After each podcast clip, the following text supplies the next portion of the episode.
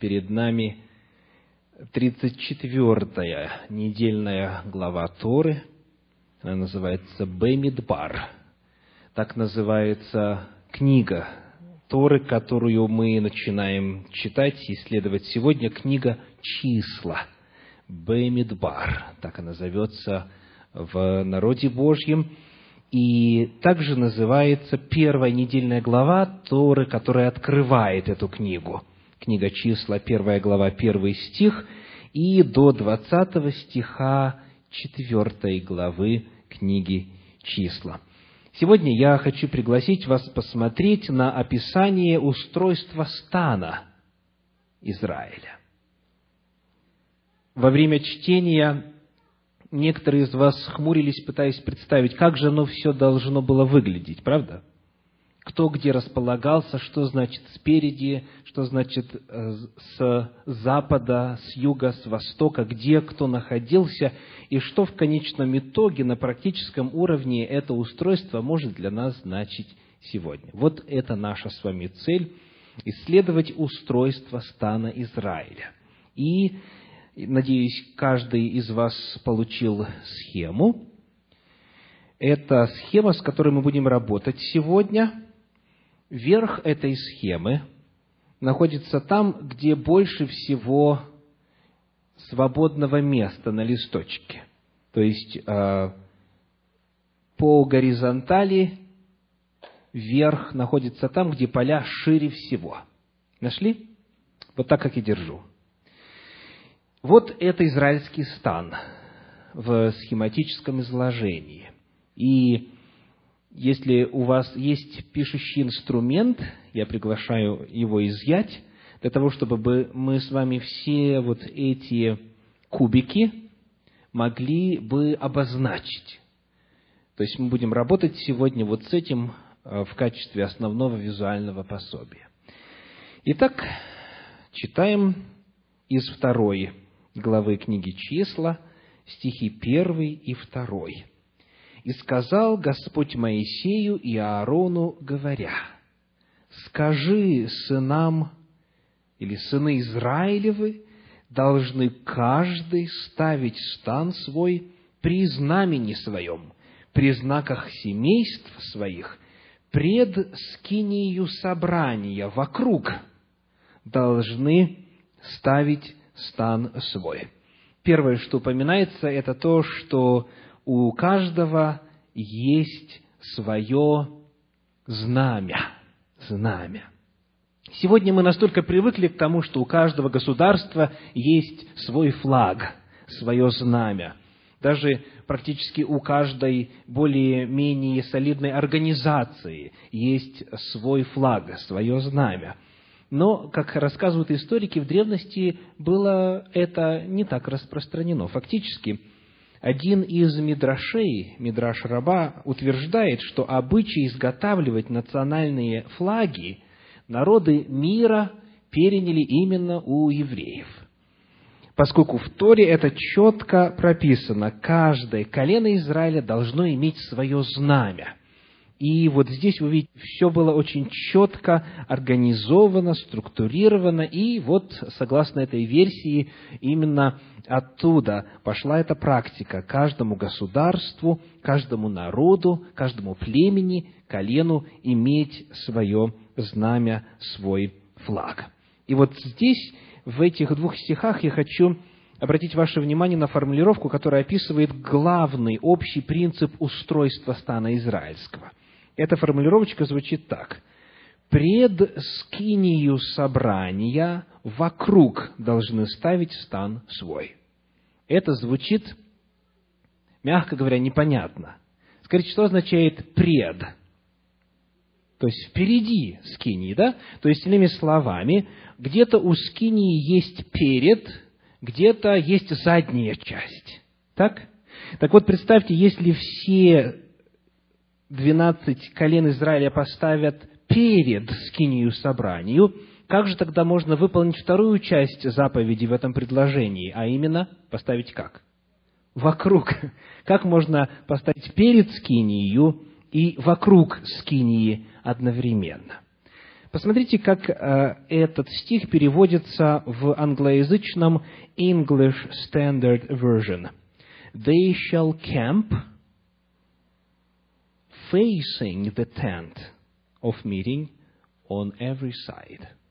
То есть суть такова, что лицом к скинии собрания перед, правильнее, удачнее перевести термином или словом лицом, лицом к скинии собрания вокруг всей скинии. То есть, иными словами, ориентацией, центром этого всего стана израильского должна быть скиния собрания, то есть святилище, то есть переносной храм. Итак, лицом к скинии собрания со всех сторон вокруг.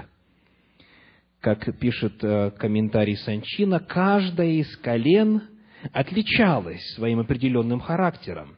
Особенности колен были символически изображены на знаменах.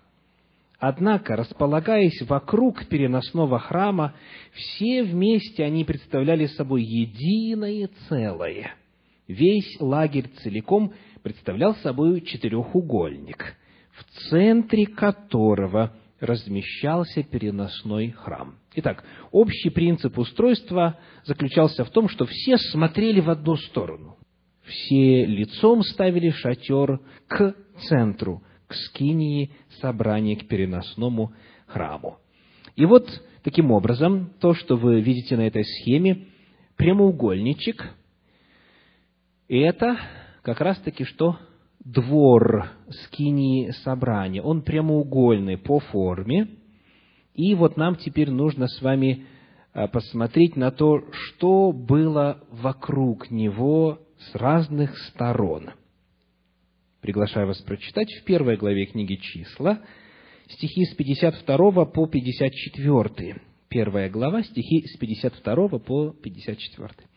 «Сыны Израилевы должны становиться каждый в стане своем, и каждый при своем знамени, по ополчениям своим, а левиты должны ставить стан около скинии откровения, чтобы не было гнева на общество сынов Израилевых, и будут левиты стоять на страже у скинии откровения.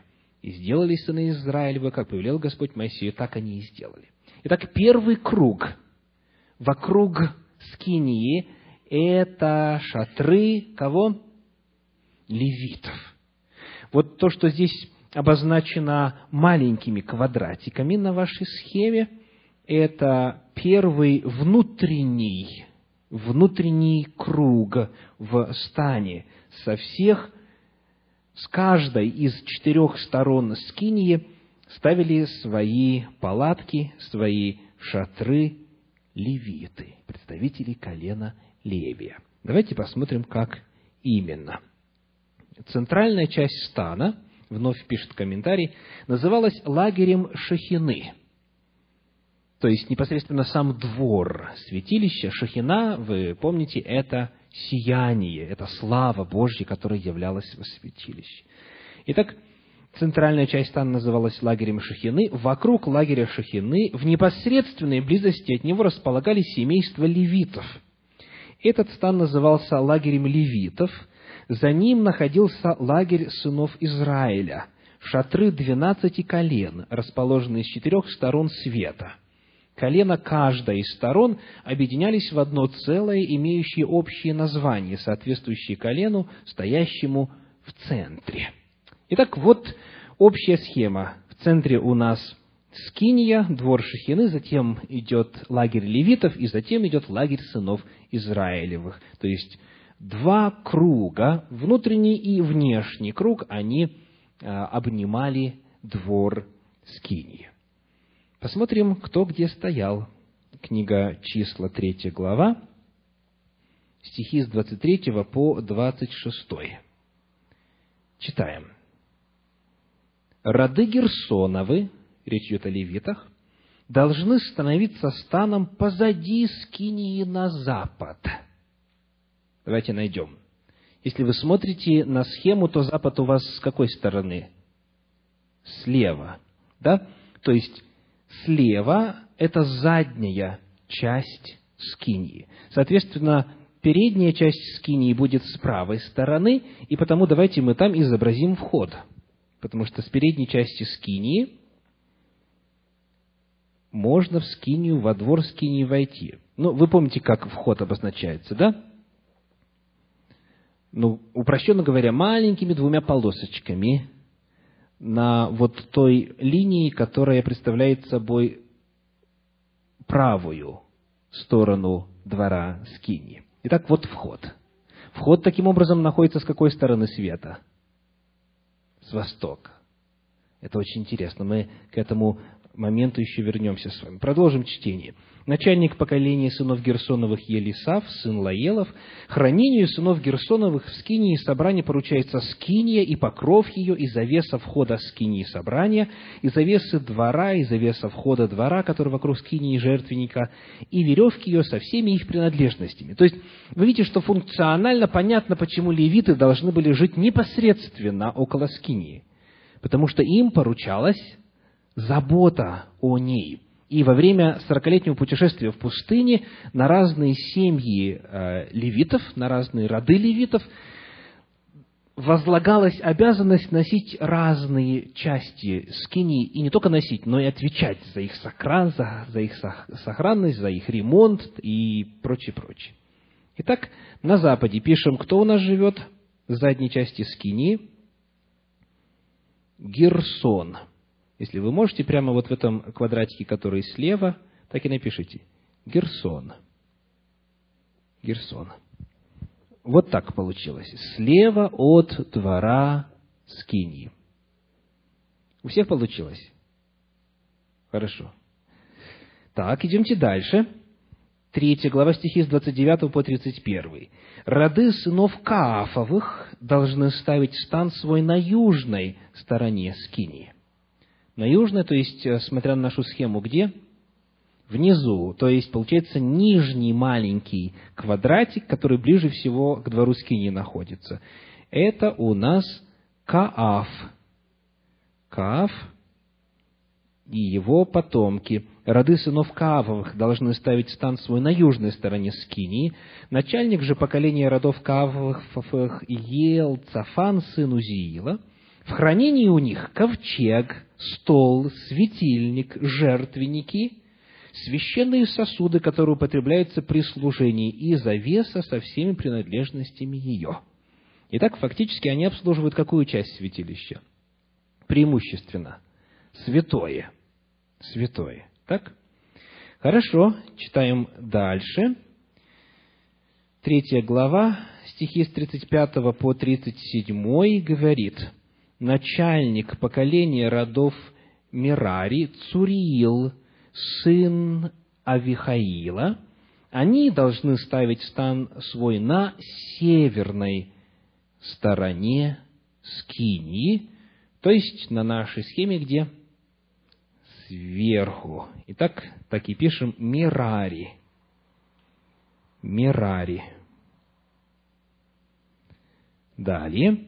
Хранению сынов Мирари поручаются брусья скини, и шесты ее, и столбы ее, и подножие ее, и все вещи ее со всем устройством их, и столбы двора со всех сторон, и подножие их, и колья их, и веревки их. И вот теперь самое интересное – Восток. Кто живет на Востоке? Прямо у входа в скинию собрания. 38 стих 3 главы.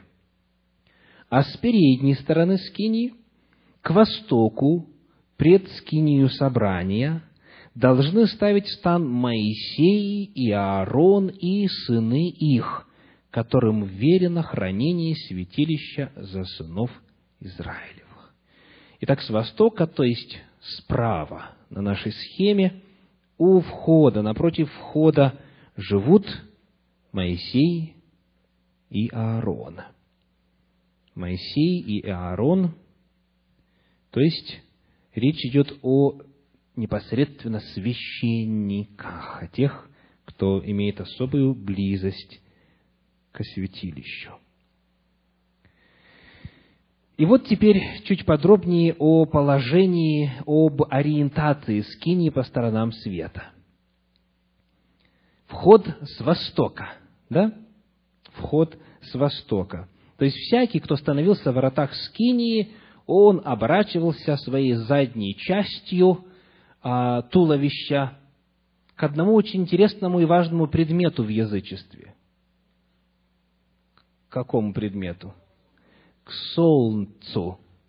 И потому языческие храмы всегда построены с ориентацией на восток.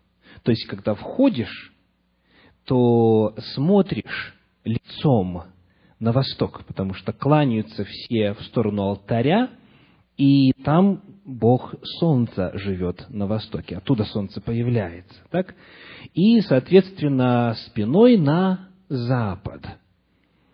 Господь повелел свою скинию построить так, чтобы все было наоборот, чтобы человек оказывался, в отличие от всех язычников, по отношению к Солнцу, пренебрежительной стороной своего тела. Но, к сожалению, как рассказывает Священное Писание, культ Солнца был притягателен для народа Божия даже. И вот что мы читаем в книге пророка Иезекииля, 8 главе, стихах 16 и 17. Иезекииля, 8 глава, стихи 16 и 17. «И ввел меня во внутренний двор дома Господня. И вот у дверей храма Господня, между притвором и жертвенником, около двадцати пяти мужей стоят спинами своими ко храму Господню, а лицами своими на восток, и кланяются на восток солнцу. И сказал мне, видишь ли, сын человеческий, мало ли дому Иудину, чтобы делать такие мерзости, какие они делают здесь, но они еще землю наполнили нечестием и сугубо прогневляют меня. Итак, если человек поклонялся солнцу, он должен был отвернуться от Господа. Какая ориентация у тех храмов, которые вам известны? Как они построены? С востока на запад или с запада на восток? Вход у них с какой стороны? Вход у них с запада, как правило – Большинство храмов, которые были построены в Средневековье, они построены по языческому типу. Ориентация у них на восток. Так что все, кто кланяется в сторону алтаря, они кланяются на восток, как древние язычники солнцу. То есть прямо противоположно тому, что Господь повелел в своем святом слове. Мы видим, что этим грешил и израильский народ в своей истории – и когда появилось христианство, оно тоже со временем переняло языческую ориентацию строительства храмов. Итак, мы рассмотрели с вами первый внутренний круг стана израильского по отношению к Скинии. На востоке Моисей и Аарон и их сыновья, на юге Кааф, роды Каафовы, на западе роды Герсона, на севере роды Мираи. Все они имели отношение к служению в Скине, отвечали за разные части этого сооружения и служения в ней. Теперь давайте посмотрим на внешний круг, вот на то, что на вашей схеме обозначено большими квадратиками. Прочитаем во второй главе книги «Числа», в начале первые девять стихов.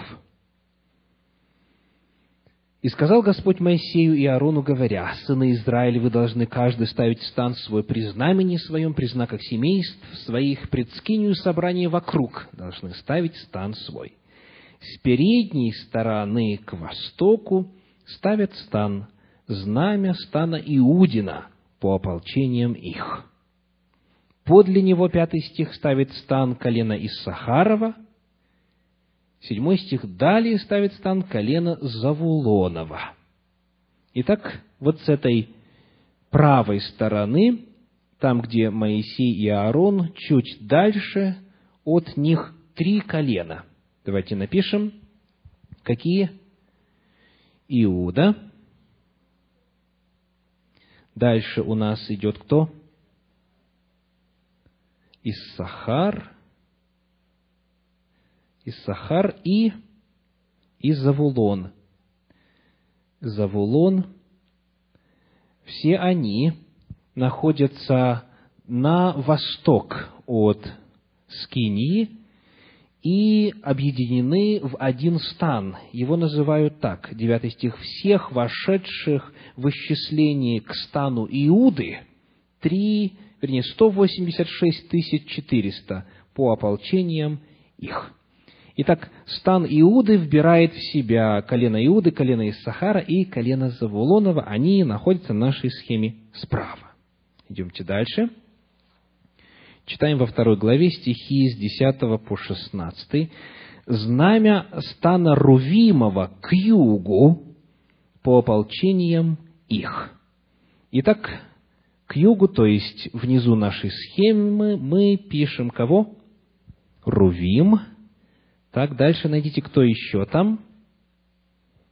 Рувим. Затем подле него, 12 стих, ставит стан колена Симеонова, Симеон, и 14 стих, потом колено Гада. Итак, Рувим, Симеон и Гад, три колена, находятся к югу, то есть они рядышком располагаются станом с родами Каафовыми, из числа левитов. Пойдемте дальше, посмотрим на западную сторону, вторая глава, стихи с 18 по 24. С 18 по 24. «Знамя стана Ефремова по ополчению их к западу». Итак, колено Ефрема, один из квадратиков, Ефрем. Далее у нас 20 стих. «Подле него колено Манасино, Манасия».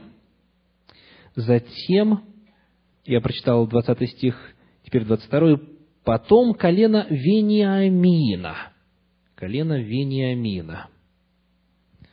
Итак, Ефрем, Манасия и Вениамин. А это колено, которое ставят свои палатки на нашей схеме слева от святилища, то есть с западной стороны. И все они называются по имени то есть их стан, три колена вместе, это стан Ефрема. Подобно тому, как с южной стороны три колена вместе, это стан колена Рувима. Ну и, наконец, посмотрим, что у нас на севере происходит. Вторая глава стихи с 25 по 31. С 25 по 31. «Знамя стана Данова к северу по ополчениям их». Итак, Дан, колено Дана. Дальше, кто у нас идет? 27 стих. Подле него ставит стан колено Асирова. Асир. И далее, 29 стих, далее колено Нефалима. Нефалим. Таким образом, еще раз с севера, то есть вверху нашей схемы, Дан, Асир и Нефалим и это стан Дана. Вот расположение стана сынов Израилевых, когда они стояли неподалеку от горы Синай, там, где получили закон и на скрижалях записанный, и в свитке записанный, там, где получили Тору – там все было устроено, там все было организовано таким образом. Так вот они стояли. А теперь интересный вопрос, что происходило тогда, когда необходимо было передвигаться. Посмотрим, как это описывается в 17 и 34 стихах второй главы книги «Числа». Числа, вторая глава, стихи 17 и 34 когда пойдет скиния собрания, стан левитов будет в середине станов. Как стоят, так и должны идти. Каждый на своем месте при знаменах своих. 34 стих. «И сделали сыны Израилевы все, что повелел Господь Моисею, так становились станами при знаменах своих, и так шли каждый по племенам своим, по семействам своим. Итак, мы отсюда узнаем что? Передвигались они в том же порядке, каком и стояли станом. То есть, Скиния с окружавшими ее левитами, она всегда была в центре. Так? Во время стоянок ли, во время передвижений ли.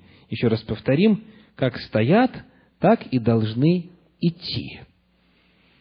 Однако, если попытаться представить, что это могло значить практически, то нам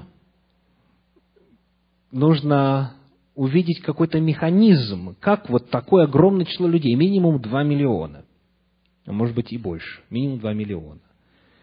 Поскольку было 600 тысяч только мужчин в возрасте от 20 до 60 лет, плюс, соответственно, жена на каждого, там и ребеночек и все прочее. То есть это было огромное число людей.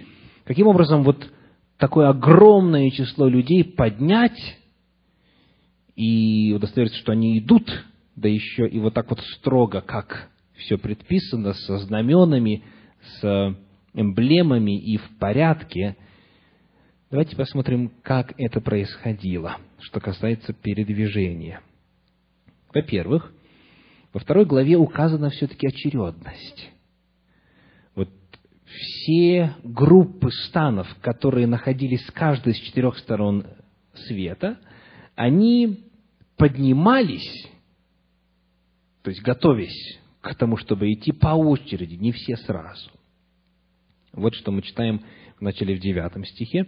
«Всех вошедших в исчисление к стану Иуды», вторая глава числа 9 стих, 186 400 по ополчениям их. Первыми они должны отправляться. Дальше, стих 16 говорит, «Всех вошедших в исчисление к стану Рувимова Рувима 151 450, по ополчениям их вторыми они должны отправляться. 24 стих.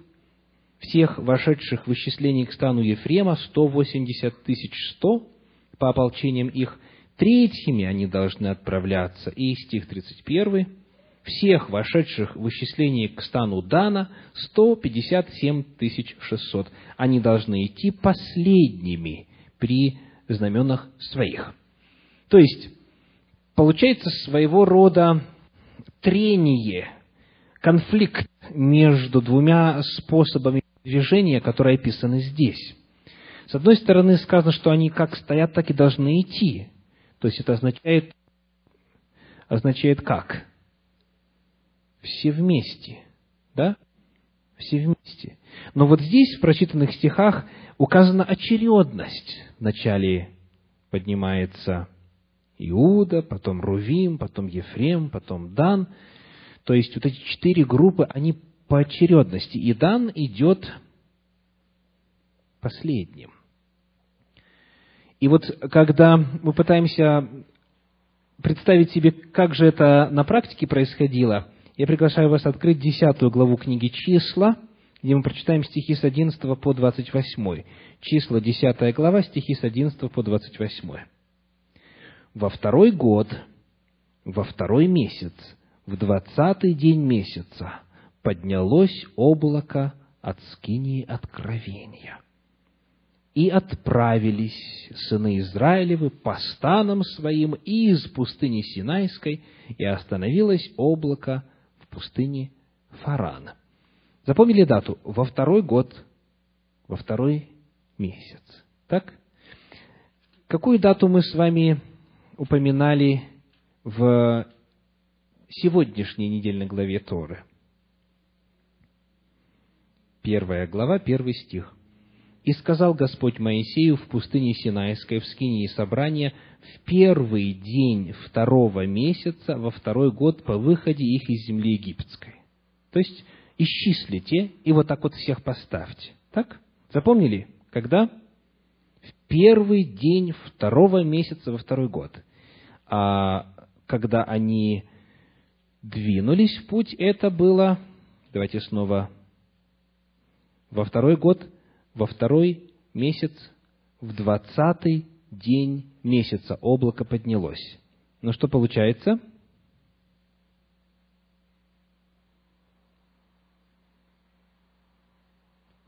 У кого по-прежнему мозг свеж, несмотря на высокую температуру, и воздуха хватает? Что по времени произошло, что касается промежутка?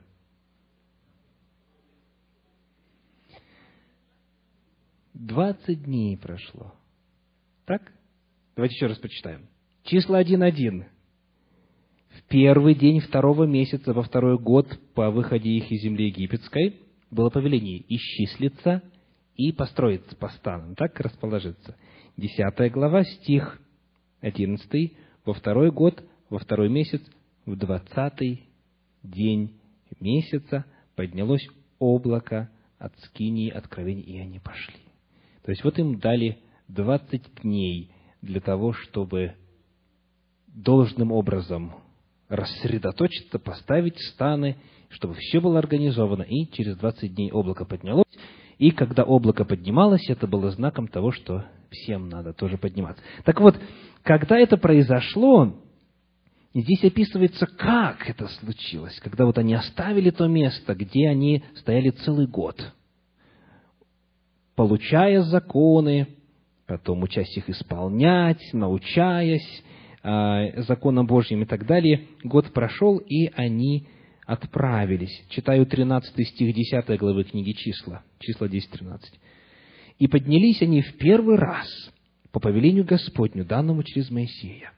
Поднято было, во-первых, знамя стана сынов Иудиных по ополчениям их». А поднято как? Откуда они знали, что именно им нужно подниматься? Ну, облако поднялось, но помимо этого вы прочитаете в 10 главе, там используются специальные трубы. Вот труба отрубила, это было соответствующим сигналом. И они знали очередность, когда кому нужно подниматься. Итак, вначале вот те, кто стоял с востока.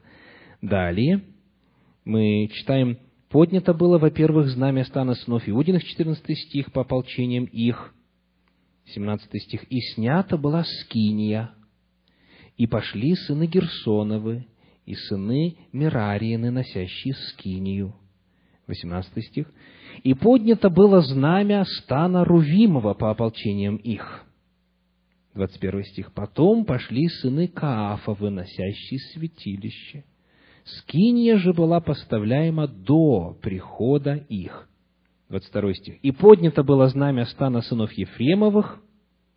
25. «Последними из всех станов поднято было знамя стана сынов Дановых с ополчениями их». 28. «Вот порядок шествия сынов Израилевых по ополчениям их, и отправились они». То есть, пытаясь совместить вот эти все описания, создается впечатление, что они в действительности шли, как и написано. Здесь подтверждается, что скиния внутри шла, то есть как бы между, э, среди них, между ними, но они, конечно же, не все вместе поднимались. Это просто было бы невозможно организовать все. То есть была очередность. Вот как они стояли по станам, так они и поднимались, и таким образом и начинали, начинали свое передвижение. То есть впереди всегда шел Иуда. И, и те, кто с ним, Иссахар и Завулон. Ну что ж, это, может быть, было кому-то интересно, по крайней мере, наконец-то понять, что же тут написано, кто где стоял и с какой стороны, и как это визуально представить. Вы можете эту схемочку теперь использовать для будущих своих исследований Священного Писания. А я хотел бы в завершении э, вместе с вами обнаружить несколько очень важных надвременных духовных уроков для каждого из нас сегодня, которые мы находим в устройстве стана израильского и в способе их передвижения. Итак, первый урок, самый очевидный урок такой. Бог находится в центре. То есть центром всей жизни стана, центром внимания, лицом все обращались к Богу и к Его жилищу, и к служителям Его, к левитам и священникам. левиты, несущие переносной храм, все его сосуды и принадлежности, во всех переходах по пустыне должны были двигаться в центре, в центре колонны. Переносной храм, символизирующий божественное присутствие, пребывающий в среде сынов Израиля, должен находиться в центре всегда. То есть, таким образом, практический вывод очень простой. Центром внимания верующего, дитя Божьего, должен быть Всевышний. Он на него всегда смотрит. В устах Иисуса Христа это прозвучало следующим образом. Ишуа сказал, а, Матфея 6 глава 33 стих, «Ищите же прежде Царство Божие и правды Его». Ищите же прежде Царство Божие и правды Его, и это все приложится вам. Второй очень важный урок заключается в том, что эти два или больше миллиона человек, которые представляли собой искупленный Божий народ, были весьма хорошо организованы. И это не какое-то сборище рабов – это не революция стихийная, когда неизвестно, что где происходит и кого убьют следующим и так далее. Это стройно организованная, со знаменами, в порядке армия. Таким образом, воинство Всевышнего обладает особой силой благодаря порядку, который поддерживается на стоянках и при передвижении. Порядок порядок, это основа любого Божьего дела, любого Божьего устройства. Это основа всех божественных законов. И мы находим в послании к Коринфянам, в 14 главе, в 33 стихе и в 40 вот такие слова. «Потому что Бог не есть Бог неустройства». Бог не есть Бог неустройства, но мира. Так бывает во всех церквах у святых, пишет апостол. Сороковой стих. Только все должно быть благопристойно и чинно. Устройство народа Божьего в пустыне показывает, что Божий закон, который, в общем-то, отражает, каков Бог, он призывает человека к порядку и общество народа Божьего к порядку. Стихийность, она Богу мало присуща. Он действует в гармонии и в согласии. Третий, очень интересный и важный урок. Скажите, как родственники располагались в стане? Рядышком. То есть колено жили вместе. Отец с сыном жили вместе и дед с внуком в разных шатрах, в разных шатрах, но рядом, рядом. Тоже очень важный принцип, как пишет Равин Ицхак Зильбер. У всякого порядка должно быть свое содержание. В чем оно заключалось в этом случае? И отвечает, четкое разделение на колено было очень удобно во многих отношениях когда родные живут рядом, знают друг друга, им легче действовать вместе. Их отношения налажены и устойчивы, и все у них делается быстро, как в семье, что особенно важно при нападении врага. То есть, вот эта мысль очень интересна. Родные живут вместе. Так Господь установил в законах касательно стана израильского и вот тут, я думаю, многим из вас и тех, кого вы знаете в районе Большого Сетла, есть на чем поразмыслить. Когда семьи родственников жили в разных местах Советского Союза, то казалось, что все очень дружны и любвеобильны.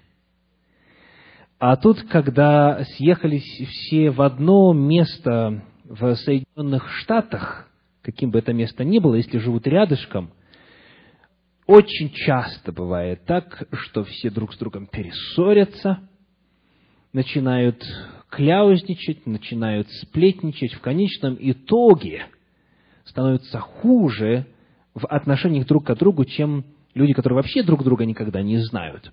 То есть э, им живется э, более скверно, чем тем соседям, которые вообще из разных народов и разных рас а, происхождением своим.